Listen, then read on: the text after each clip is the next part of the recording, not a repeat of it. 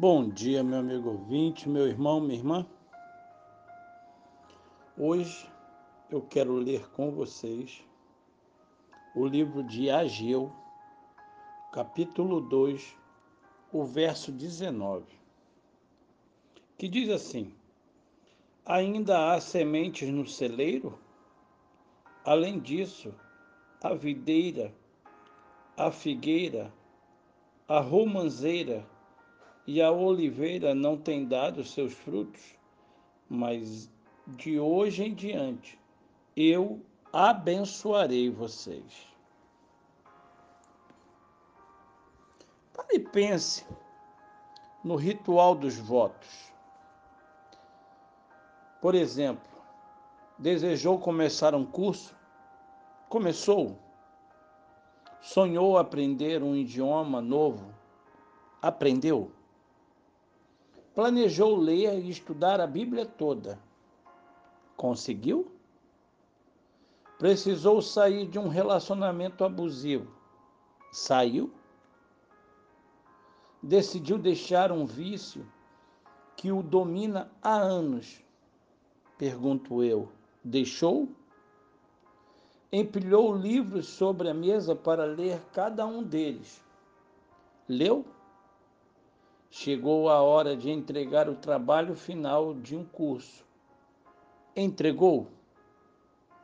Imaginou atuar como voluntário numa causa escolhida por você? Atuou?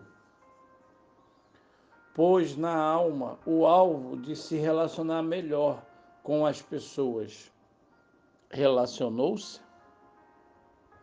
Entendeu que precisava controlar sua agenda para vencer, sim, as coisas mais importantes. Fez? Ano após ano, como num ritual obrigatório, você faz votos para o próximo. E o que aconteceu? Se olhar para trás e perceber que nada fez, nada melhorou, nenhum passo bom deu, é hora de refletir. Viver bem é desejar o que precisa acontecer.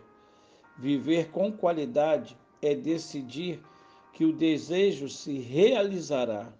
Viver feliz é disciplinar-se para que o desejo não precise ser repetido a cada ano. Como se a vida fosse um faz de conta. Parabéns se agora pode olhar para trás e perceber os movimentos feitos na direção dos desejos anunciados. Se realizou, agradeça. Se tentou bravamente até o fim, eis o próximo ano adiante de você para desejar.